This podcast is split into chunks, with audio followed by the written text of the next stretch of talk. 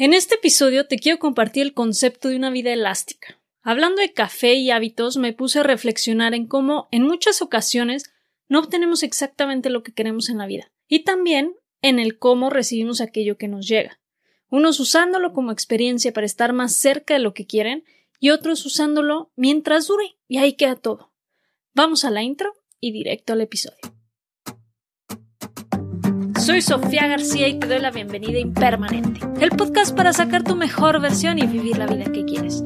Sacar tu mejor versión para mí significa convertirte en esa persona que naciste para ser, quitando el piloto automático y abrazando todo tu potencial, a la vez que creas un impacto positivo hacia tu entorno y quienes te rodean.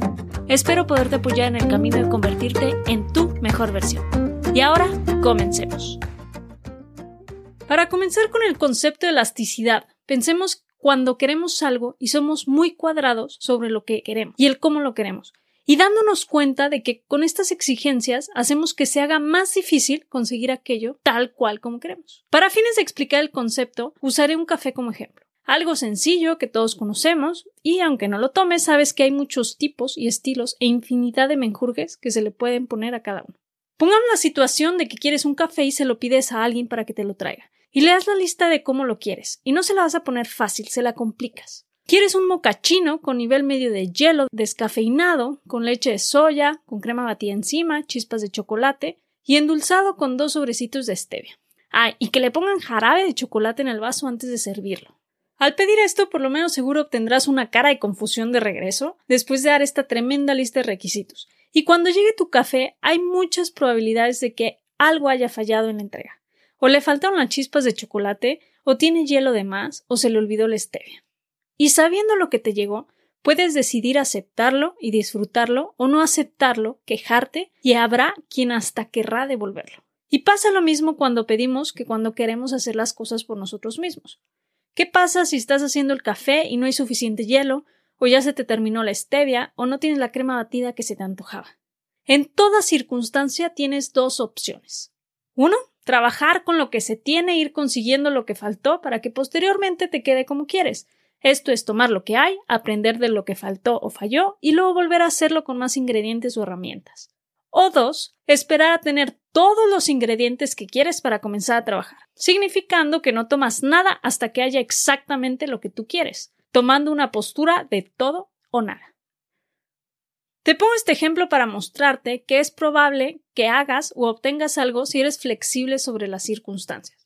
Si no te llega exactamente lo que quieres, bueno, ¿qué es lo que querías conseguir al pedir ese café?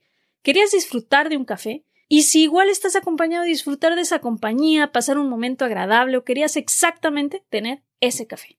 Hay metas que se vuelven caprichos.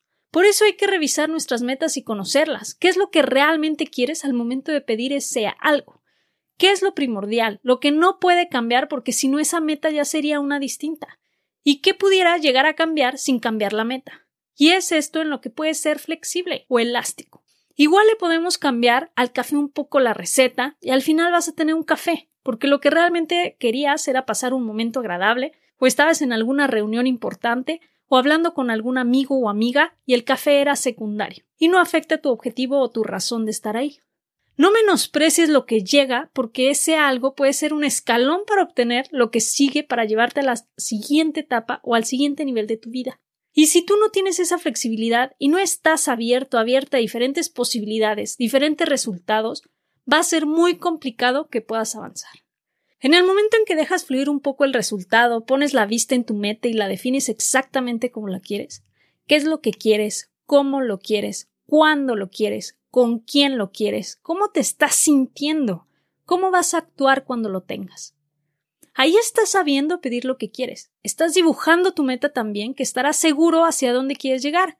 Y al empezarte a mover, no pasa nada si el camino se va alterando un poco, si los tiempos se mueven, si la forma no es exacta, porque vas a estar avanzando hacia tu meta y continuarás avanzando hasta llegar a lograr posicionarte exactamente donde querías estar, con lo que querías estar, con quien querías estar y cómo querías sentirte. Así es como querías vivir ese momento, porque nunca dejaste de ver tu meta.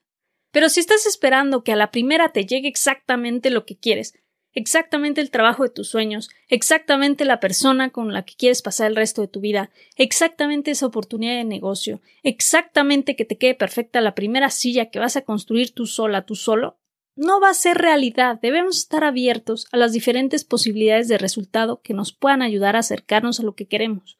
Quizá tengas la suerte de que sí a la primera pudiste, pero es la realidad de muy pocos, y si analizamos bien, siempre hay intentos atrás de. Posiblemente una puerta se cierre, pero una ventana se abre.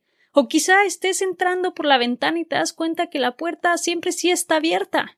Puedes cambiar a veces incluso está bien hasta retroceder un poco para poder seguir avanzando. No todo está escrito sobre piedra y nuestra actitud no puede ser tan cuadrada que no aceptemos cambios en el camino.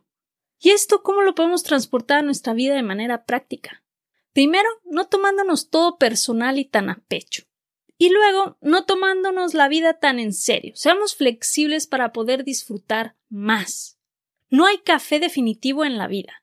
Tú podrás pedir uno tras otro y tú decidirás si aceptarlo o no. Debemos aprender a pedir lo que queremos y cómo lo queremos.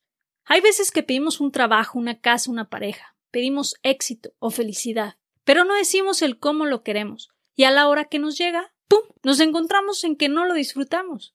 Oye, pero si es el trabajo de tus sueños, el coche de tus sueños, eres exitoso, ¿qué más quieres? Pero no es como me lo imaginaba, muchos podrán decir. Y esto se debe a que muy probablemente sentían que querían esas cosas, pero nunca se imaginaron cómo sería tenerlas, o cómo se sentirían al tenerlas. Nunca se visualizaron el cómo.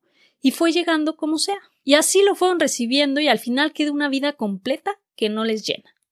Recuerda pedir con lujo de detalle lo que quieres. Tú eres el único que puede saber lo que realmente quieres. Y sé flexible a la vez. Bríndale esa elasticidad a tu vida.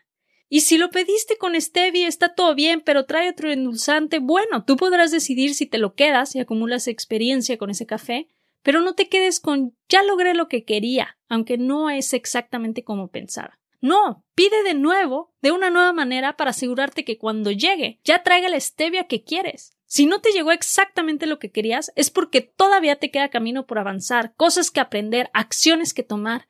Y quizá el segundo ya llegue exactamente con todo lo que querías, o quizá el tercero, el cuarto, tal vez hasta el sexto supiste exactamente qué hacer y qué decir para conseguir lo que querías tal como lo querías.